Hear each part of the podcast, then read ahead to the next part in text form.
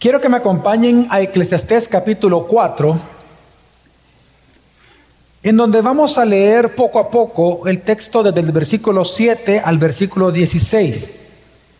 Y el título del sermón de esta mañana es No camines solo bajo el sol. Para comenzar quiero leer lo que sería el versículo central de todo el texto, donde se encuentra el mensaje central del texto, que es el versículo 9, donde dice, más valen dos que uno solo, pues tienen mejor pago por su trabajo. Quiero comentarles que en 1932 un hombre llamado Thomas Dorsey compuso un himno muy hermoso que ha sido traducido a más de 50 idiomas en todo el mundo. Es un himno muy famoso porque lo han cantado muchas personalidades artísticas, incluyendo al gran cantante Elvis Presley. De hecho, es el himno que no fue compuesto por él, obviamente, pero que él más popularizó, era muy común que él cantara en sus conciertos este himno, que se titula Toma mi mano, precioso Señor. Ahora, la historia que envuelve el himno es interesante. Resulta que él fue, eh, Thomas Dorsey fue hijo de un pastor y cuando él tenía aproximadamente 26 años de edad, él todavía estaba tocando en un bar de jazz, él tocaba el piano, era muy buen músico y él pues se dedicó a tocar el piano. Pero él se convierte al Señor, se casa y recibe la grata noticia de, de que su esposa estaba embarazada. Los dos están esperando el nacimiento de su primera hija y resulta que el día en que ella da a luz, ella muere inmediatamente. La niña nace, se lleva a la niña y resulta que al día siguiente amanece muerta. Fue tal el dolor que había en el corazón de él que él se encerró por tres días en su casa solo, sin que nadie lo acompañara. Él no quería hablar absolutamente con nadie. Él mismo cuenta que él pasó llorando con amargura por la pérdida de sus dos amores. Pero resulta que al tercer día aproximadamente, él toma el piano y se desahoga con el Señor Jesús. Y él compone este himno que dice así, Precioso Señor, toma mi mano, guíame, ayúdame a pararme. Estoy cansado, estoy débil, estoy fatigado a través de la tormenta, a través de la noche. Guíame a la luz, toma mi mano, precioso Señor, llévame a casa. Cuando mi camino se vuelve penoso, precioso Señor, permanece cerca. Cuando mi luz casi se ha ido, oye mi llanto, oye mi llamada. Sostén mi mano antes que caiga. Toma mi mano, precioso Señor, llévame a casa. Cuando la oscuridad se asoma y la noche está cercana y el día es pasado y se va, en el río yo resisto. Guía mis pies, sostén mi mano. Toma mi mano, precioso Señor, llévame a casa. Si nos damos cuenta, lo que él hizo después de estar solo es tomar la mano del Señor. Buscó la amistad y el señorío de aquel que nos llama a nosotros los cristianos sus amigos, no solamente sus hermanos. Y me refiero a Jesucristo. Fue tal el impacto de la muerte de su esposa y de su hija que él se entrega mucho más al Señor y resulta que comienza su ministerio pastoral y a la edad de 90 años, que todavía se encontraba vivo, él compuso más de mil himnos que se cantan en miles de miles de iglesias todos los domingos en todo el mundo. En el texto de hoy, hermanos, vamos a ver que el predicador hace un fuerte llamado a todos los cristianos, a todos los creyentes, y es, no camines solo bajo el sol es que en el texto que vamos nosotros a leer, que vamos a estudiar, vamos a ver que el predicador va a calificar de insensato el camino de la soledad por el cual muchos, por codicia, es que la transitan. Porque muchos prefieren el acumular riquezas o acumular popularidad que valorar la compañía de su familia, de sus hijos, de su esposa, de su esposo, de sus amigos, de los compañeros de viaje de la vida. Y por lo tanto, el predicador va a demostrar, va a hacer una comparación y va a demostrar el valor que tiene y la importancia que tiene la amistad del compañerismo versus la autodestrucción, el daño y la pérdida que es caminar solo en esta vida, luchar solo nuestras batallas y enfrentar solos nuestros problemas. Así que mi meta en este día es convencerte de que tú no estás solo en esta vida, sino que Jesucristo, tu iglesia y tus amigos estamos contigo en tu peregrinaje hacia el cielo, a tu lugar donde perteneces, juntamente con Jesús. Así que el texto es muy bondadoso porque nos deja ver claramente sus tres partes. Son tres puntos los que el predicador desarrolla. En primer lugar, él habla del daño que ocasiona en tu vida la soledad. Luego él va a hablar del beneficio y el valor de la amistad, del compañerismo. Y luego él va a terminar hablando del daño que ocasiona la popularidad, en donde se, lo vamos a ver es la soledad simplemente disfrazada, la popularidad. Así que comencemos con la primera parte, versículos 7 al 8, en donde vemos claramente el daño que ocasiona tu vida la soledad. Dice así, versículos 7 al 8. Entonces yo me volví y observé la vanidad bajo el sol. Había un hombre solo, sin sucesor, que no tenía hijo ni hermano. Sin embargo, no había fin a todo su trabajo. En verdad, sus ojos no se saciaban de las riquezas y nunca se preguntó, ¿Para quién trabajo yo y privo a mi vida del placer? También esto es vanidad y tarea penosa. Si nos damos cuenta, el predicador presenta un nuevo caso de vanidad bajo el sol. Recordemos que la palabra vanidad significa algo decepcionante, frustrante, duro, difícil. Así que él presenta, en este contexto, recordemos de dónde él viene, él viene hablando de que Dios todo lo controla, Dios todo lo, gobierna soberanamente, que todo sucede en el tiempo de Dios y luego él habla de las injusticias que hay en el mundo. Habló de las injusticias que había en los juzgados, de las injusticias que hay aún en el templo, había en aquel momento. Y luego él pasa a las injusticias en la distribución de las riquezas. Y él terminó diciendo que más vale, tiene mejor importancia o tiene importancia o mayor importancia una mano llena con paz, una vida de paz, que las dos manos llenas con mucho afán y trabajo. En ese contexto, él ahora presenta una nueva vanidad bajo el sol, algo que hace difícil la vida bajo el sol, y es la soledad.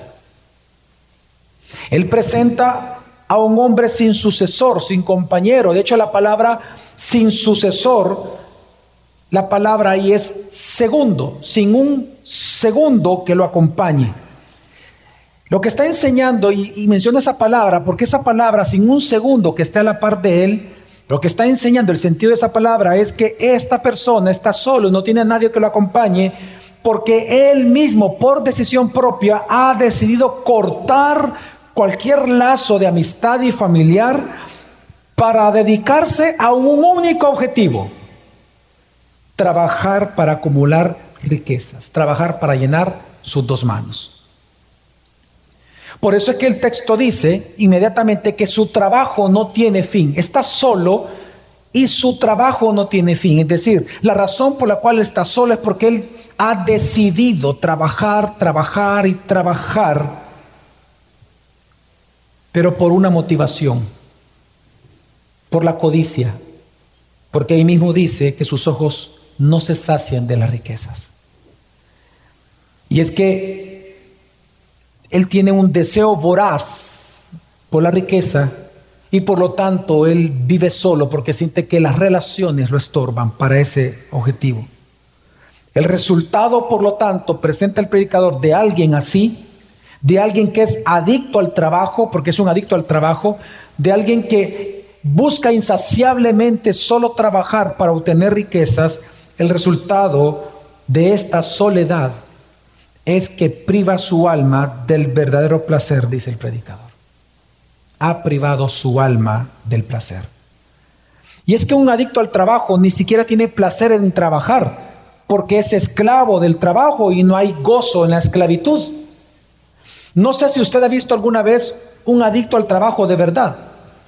Un adicto al trabajo es una persona que aun cuando está descansando y aunque tenga amigos y familia, él está pensando solo en cómo producir más riqueza o cómo evitar no perder la que tiene. Un adicto al trabajo es una persona que descansa muy poco. De hecho, casi no duerme porque está siempre pensando cómo obtener más riqueza o cómo no perder la que tiene. Y la razón es, lo hemos visto la semana pasada en la versión NTV del versículo 4 de Eclesiastes 4, que lo vimos la semana pasada, dice, a la mayoría de la gente le interesa alcanzar el éxito porque envidia a sus vecinos. Pero también esto es necedad, es perseguir al viento. Lo que nos está enseñando el predicador es que los que viven solos no son felices, hermano. La soledad te trae como consecuencia la infelicidad, amargura. Hay un libro muy famoso en el mundo que aquí creo que la mayoría de algún momento o hemos visto las películas o hemos visto o hemos leído el libro. El libro se llama Cuentos de Navidad de Charles Dickens. ¿Se acuerdan ustedes del personaje principal, el señor Scrooge, que lo visitaron los tres fantasmas de la Navidad para que él amara y fuera feliz en esa fecha tan especial? De eso está hablando el predicador, un hombre rico pero solo, amargado. Así que, ¿cuál es la conclusión a la cual llega el predicador? Y ahí está la conclusión delante de nosotros. Él dice que es tarea dolorosa y sin sentido acumular riquezas sin tener amigos o familiares con quien compartirla cada día. Entonces él, ante esta noticia tan trágica, él ahora va a presentar algo que es mejor entonces que la soledad. De hecho, él va a comenzar el siguiente versículo diciendo, más vale, es decir, hay algo que es, tiene mayor valor que la soledad, que es más valioso que las riquezas. Y es el verdadero compañerismo, la amistad entre creyentes. Él ahora va a comparar la soledad que ya presentó con los beneficios que trae el compañerismo o la amistad. Vamos a leer el versículo 9 al 12 y dice, más valen dos que uno solo, pues tienen mejor pago por su trabajo. Porque si uno de ellos cae, el otro levantará a su compañero. Pero hay del que cae cuando no hay otro que lo levante. Además, si dos se acuestan juntos, se mantienen calientes pero uno solo, ¿cómo se calentará? Y si alguien puede prevalecer contra el que está solo, dos le resistirán. Un cordel de tres hilos no se rompe fácilmente. Él comienza hablando con un proverbio que dice, más valen dos que una persona sola. Él dice que es más valioso y tiene mayor importancia, más valor que la soledad, el compañerismo. Pero él presenta, si nos damos cuenta, cuatro razones o cuatro beneficios del compañerismo. Cuatro razones por las cuales la amistad es mejor que la soledad. En primer lugar, porque juntos obtienen más y pone el caso del salario. Dice, pues tiene mejor pago o salario por su trabajo. Obviamente en El Salvador eso es bien conocido. No es la misma estabilidad económica, ni oportunidades, ni cuidado de la familia cuando una persona trabaja que cuando los dos trabajan. Hay mayor ingreso, mayor oportunidad de cuidado y de estabilidad. Así que la primera razón por la cual es importante tener amigos es porque juntos obtienen más. La segunda razón, versículo 10, es porque juntos pueden ayudarse en tiempos de angustia. Porque dice, si el uno cae, el otro levantará a su compañero. Esta, esta frase es, un, es, una palabra, es una frase muy hebrea, muy conocida en el tiempo que fue escrito Eclesiastés, como también en el tiempo de Jesús. El predicador está ocupando la figura del Medio Oriente, de los viajes que se hacían de Medio Oriente de una nación a otra, de un pueblo a otro, porque eran caminos peligrosísimos. En el antiguo Medio Oriente, tras caminar, o sea, el, viajar no era algo, digamos, eh, fácil. Implicaba enfrentar mucho peligro, porque habían muchos hoyos. Algunos hoyos eran por trampas de animales y otros hoyos eran por asfalto líquido. Entonces, por la arena que había en el desierto, se cubría todo eso y usted miraba que era un camino sólido. Pero si usted caminaba, podía caer fácilmente en estos hoyos. Ejemplo de esto encontramos en la Biblia varios. Quiero mencionarle uno en Génesis 14 dice, solo presta atención, dice, el valle de Sidín estaba lleno de pozos de asfalto. Y el rey de Sodoma y el rey de Gomorra, al huir, cayeron allí. Y ellos murieron con parte de su tropa. No eran hoyitos, ¿verdad? No era, no era un bache. Estamos hablando de hoyos enormes, peligrosos.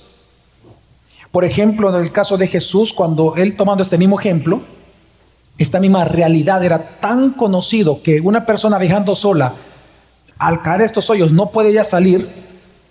Era tan conocido eso y ahí morían que Jesús cuando habló acerca de los fariseos que eran ciegos guiando a otros ciegos, él dice en Mateo 15, 14, si un ciego guía a otro ciego, ambos caerán. No dice en un, ¿dónde dice? En el hoyo, claro, porque era algo muy conocido como moría mucha gente en aquel momento al salir de viaje. Entonces, ¿qué está haciendo el predicador? El predicador está ocupando esa figura para decir, dos son siempre mejor que uno solo, porque el día que tú caigas, que estés en problemas, tu esposa, tu esposo, tu comunidad, tu compañero, te va a levantar. La tercera razón por la cual dos son mejor que uno es porque juntos también pueden cuidarse mutuamente. Él dice en el versículo 11, si dos se acuestan, juntos se mantienen calientes.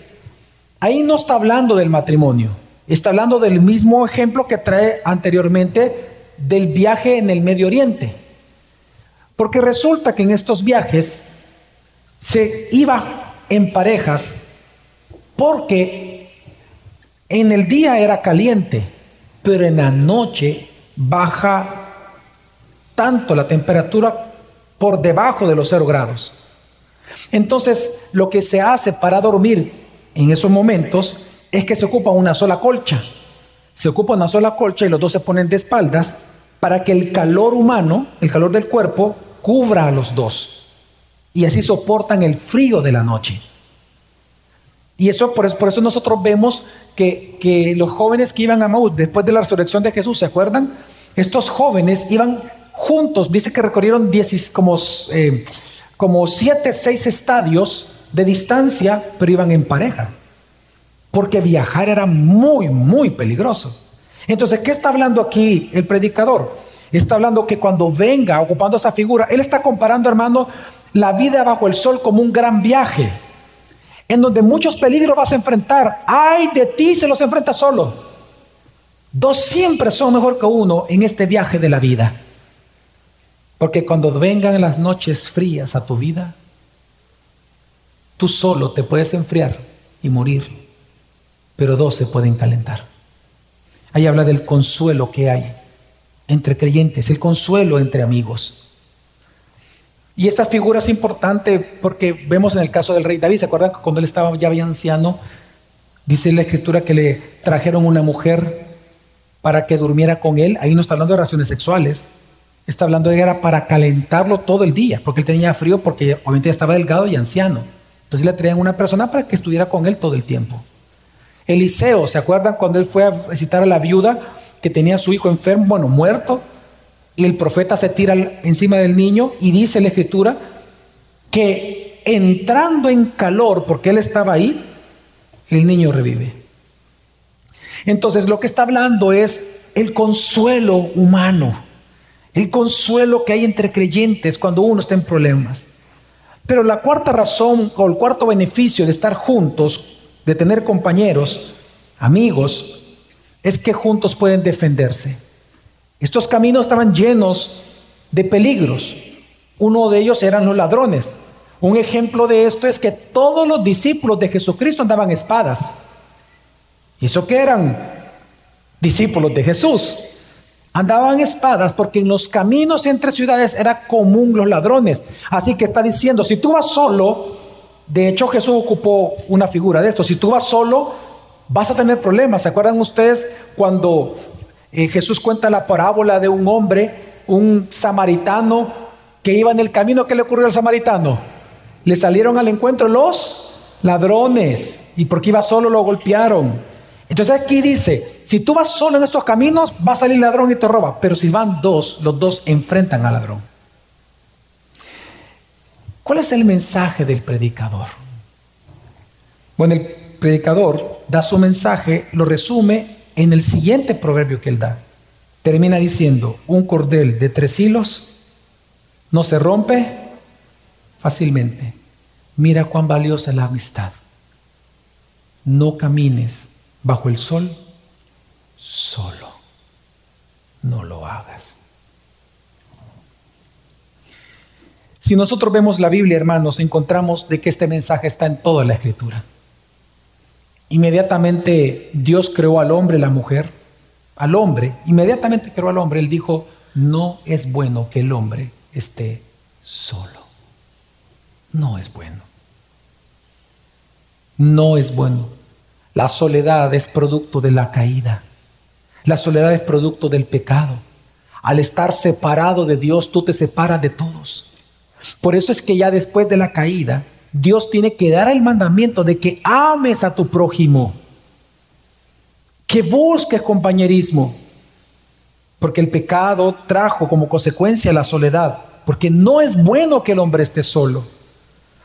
Por eso vemos que cuando Dios, siendo Dios, Él encarna en la persona del Hijo, en la persona de Jesucristo, Él, aún siendo Dios, lo primero que hizo para iniciar su ministerio no era emprenderlo solo.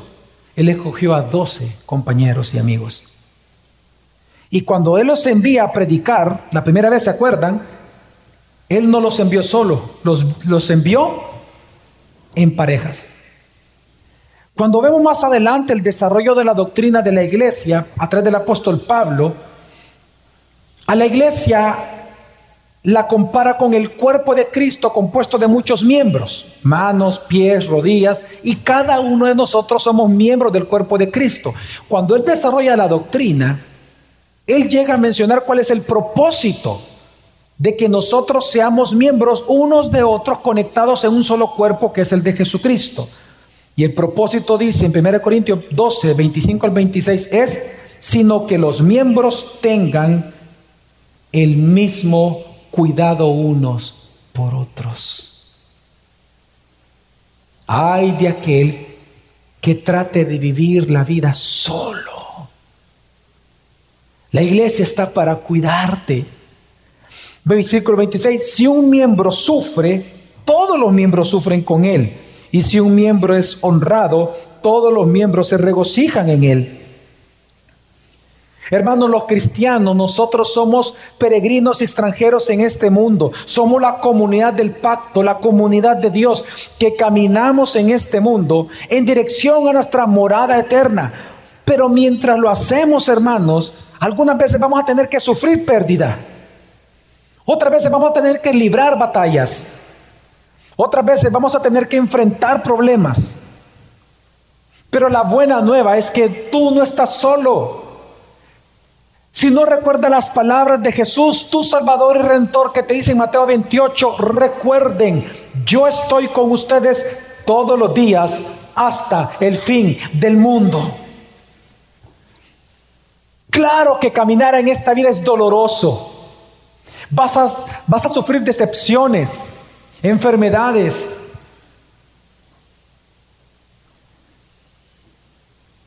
Pero Jesús está contigo. Recuerda, todos los días estoy contigo hasta el fin.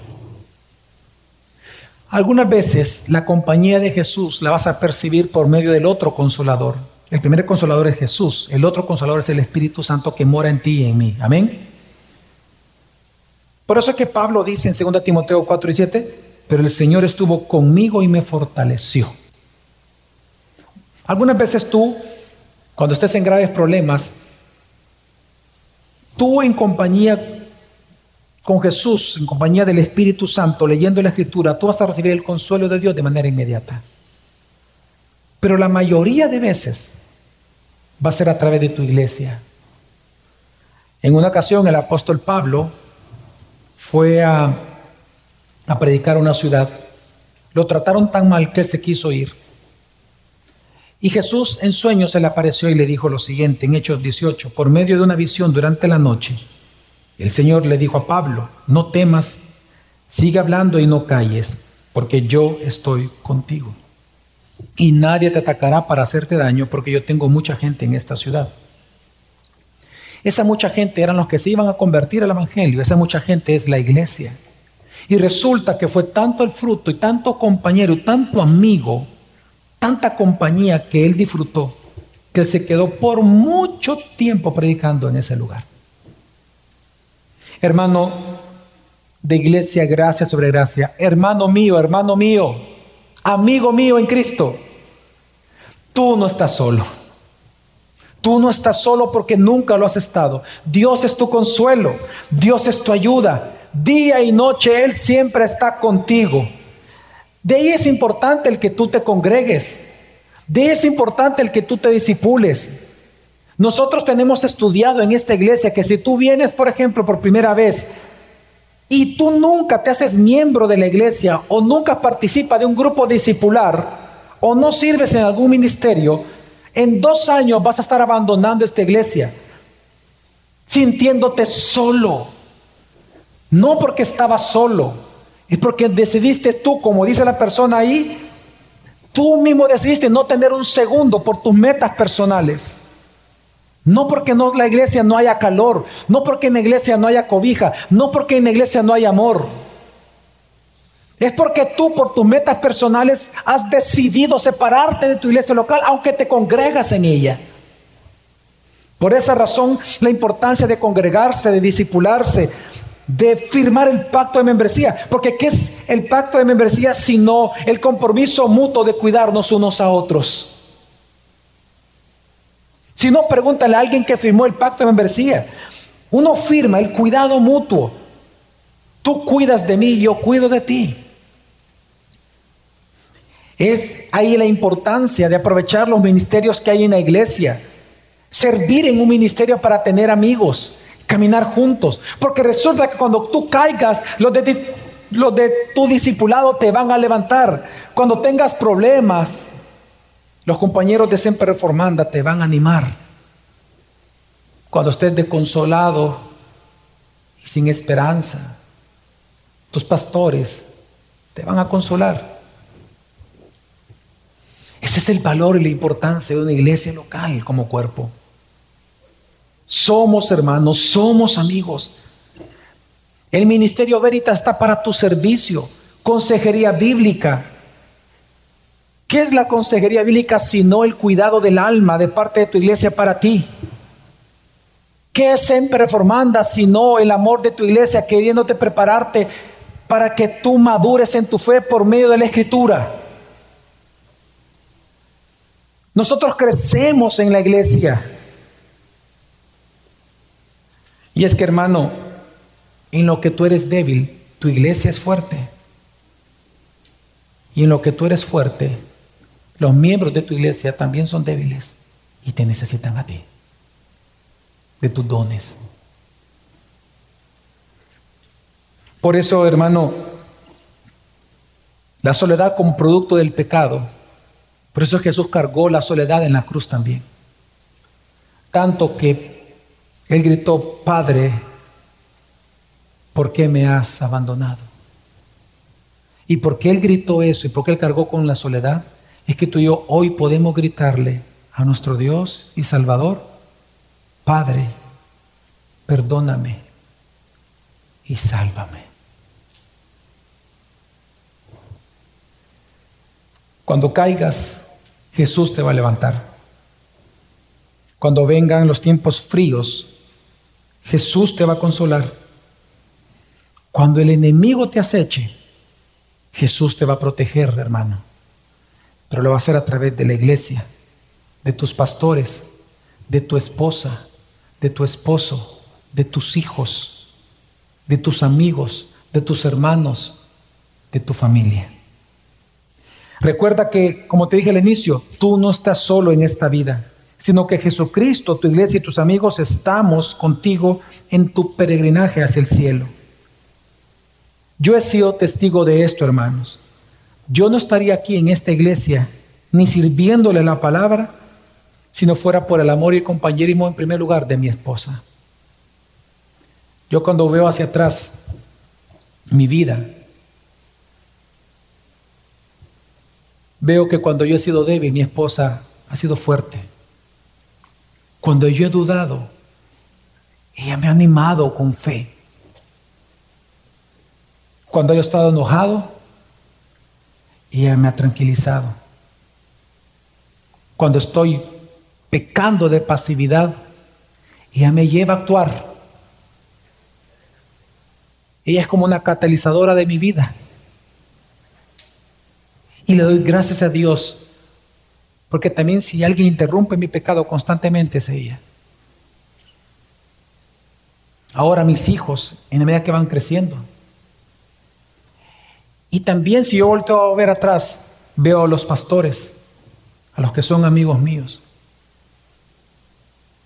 Y me doy cuenta que los que acabo de mencionar son los únicos que me han visto verdaderamente llorar a mí.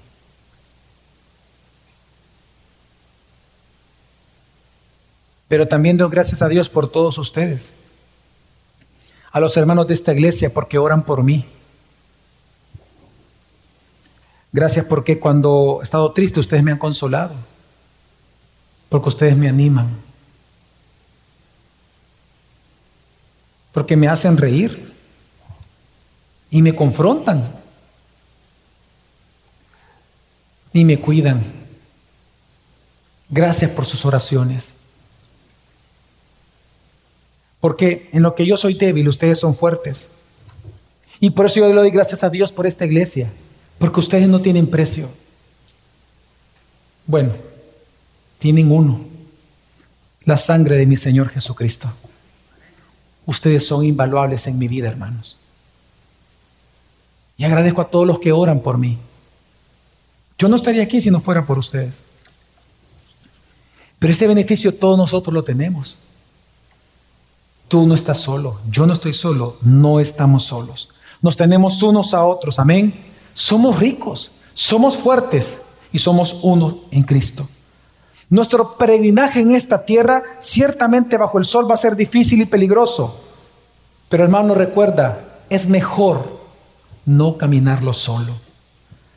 Pero entonces el predicador ahora va a terminar advirtiendo algo, que aquellos que se jactan de caminar solos, porque están enfocados en ciertos objetivos personales, todos deben de evitar, por tanto, el espejismo de la popularidad, de lo que es la falsa amistad. Porque aquellos que son orgullosos y codiciosos caen en un error. Caminan solos, no siguen a nadie, pero les encanta buscar y tener seguidores que dependan de él. Porque recuerde que ellos buscan ser la envidia de los demás. Por lo tanto, él termina advirtiendo, eviten el espejismo de la popularidad. Porque resulta, hermanos, que ser popular en esta vida no te gana amigos, no te gana compañeros. La popularidad es efímera. Si tú eres popular, quiero que entiendas que la gente que se acerca a ti no se acerca porque quieren ser tus amigos. Ellos se acercan para ver qué obtienen de ti. Es una falsa amistad. Es un engaño. Y es lo que el predicador ahora va a presentar, el espejismo y, la, y lo efímero que es el que tú estés satisfecho con tu popularidad. Y es que dice Eclesiastés 4:13, mejor es un joven pobre y sabio que un rey viejo y necio. que ya no sabe recibir consejos. En escritura tenemos que reconocer que cuando habla recibir consejos, dice el proverbio, en la multitud de consejos o consejeros está la sabiduría. Cuando dice aquí que el rey ya no tenía consejeros, lo que está diciendo es el mismo caso con que inició el predicador. Es un hombre rico, pero que no tiene ningún segundo que lo acompañe porque él ha decidido no tener consejeros, no tener amigos. Así que es un rey viejo y un rey necio.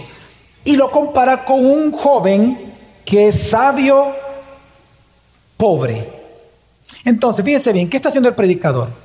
El predicador está terminando este texto como lo comenzó.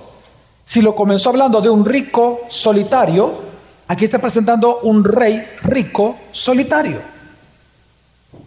Solo que eh, él está explicando y va a explicar, al compararlo con el joven sabio, hermano, que es mejor que tú comiences no teniendo nada, es mejor que tú comiences tu vida mal y que termines muy bien, a que comiences tu vida muy bien en cuna de oro y termines mal en soledad. Porque ve usted qué dice acerca de este rey joven que viene, de este, perdón, de este joven que es pobre pero sabio. Dice el versículo 14, porque ha salido de la cárcel para reinar, aunque nació pobre en su reino. Lo que él está diciendo que un joven, no importa que sea pobre, con su sabiduría, puede llegar hasta reinar, dice. Pero esto también es una vanidad bajo el sol. ¿En qué sentido? Versículo 15. He visto a todos los vivientes bajo el sol apresurarse a ir junto al joven sucesor que lo reemplaza. No tenía fin la multitud de todos los que lo seguían, y ni aun los que vendrán después estarán contentos con él. Pues también esto es vanidad y correctas el viento. ¿Qué está, eh, ¿Qué está diciendo el predicador? Hermano, Aquí el predicador está ocupando una anécdota para demostrarte que aunque tú seas popular, eso no te asegura los beneficios del compañerismo.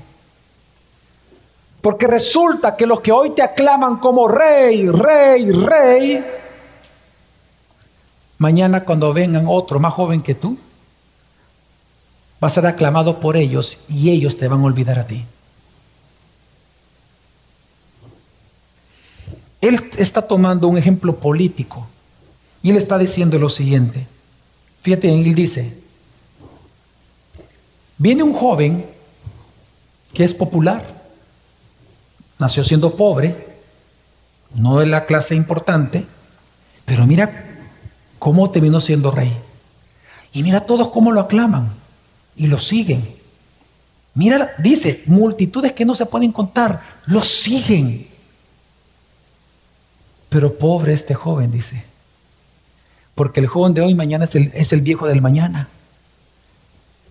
Y esta misma gente y multitud que hoy lo sigue, mañana serán los que lo aborrezcan.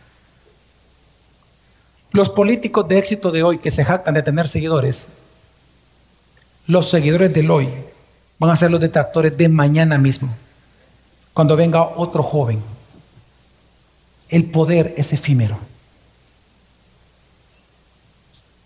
La popularidad es efímero. Quiero que entienda que eso es un engaño.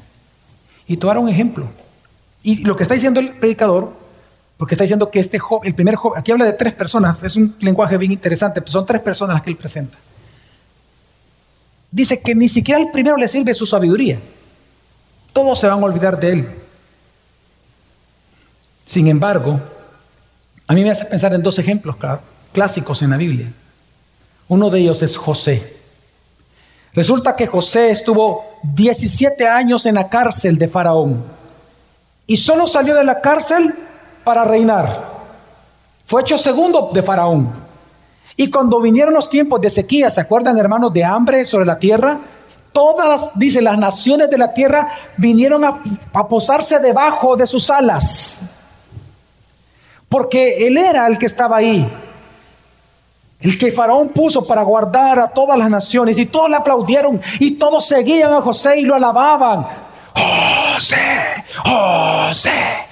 Y resulta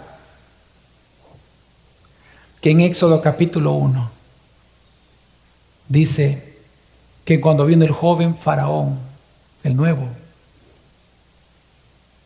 no sabía quién había sido José. Todo Egipto se olvidó de José. Y hasta el día de hoy no hay registros en, en los libros de Egipto. Un segundo, alguien que se llamara José. No hay.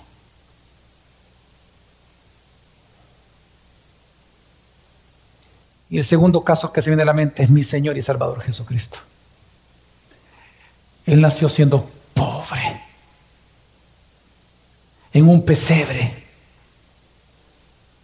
Y resulta que cuando Él comienza su ministerio, Después de tres años y medio, él sentado en un pollino entra a Jerusalén. Y cuando él entra en Jerusalén, multitudes incontables se acercan a él y comienzan a gritarle y decirle, Osana al Hijo de David, bendito aquel que viene en el nombre del Señor. Osana, Osana al Hijo de David. Día lunes y esa misma semana, el día viernes, las mismas multitudes, cuando surgió un joven compitiendo con este otro, llamado Barrabás, estos mismos que le gritaron a él, Osana bendito, son los que le dijeron, crucifíquenlo, crucifíquenlo, crucifíquenlo. A mi Señor Jesús. En tan solo cuatro días cambiaron su lealtad por el joven sucesor.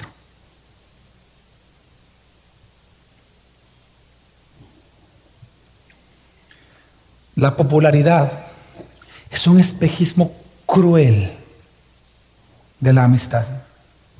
Es la soledad disfrazada. Por eso a un amigo que es pastor de una iglesia, yo le escribí lo siguiente por WhatsApp, quiero compartirlo con ustedes. Esto es lo que yo le escribí a él. Guarda tu corazón de aquellos que te hacen sentir el especial o el único para ellos. La adulación es la miel del diablo que hace que pensemos más allá de nosotros mismos y nos lleva a dudar de la voluntad de Dios. Pero también ten cuidado de la indiferencia que otros pudieran mostrar como si no te amaran. El menosprecio es el bullying del diablo que busca hacerte pensar menos de ti mismo, que estás solo, de tal manera que dudes de las motivaciones de Dios. Ambos extremos son peligrosos a la vida pastoral. Y en ese WhatsApp yo le animaba a él a disfrutar de la verdadera amistad. Hermano, la vida bajo el sol es cruel no intentes vivirla en solitario. Recuerda, tú no estás solo en esta vida, sino que Jesucristo, tu iglesia local, tus amigos y familia, estamos contigo en tu peregrinaje hacia el cielo. A sea la gloria.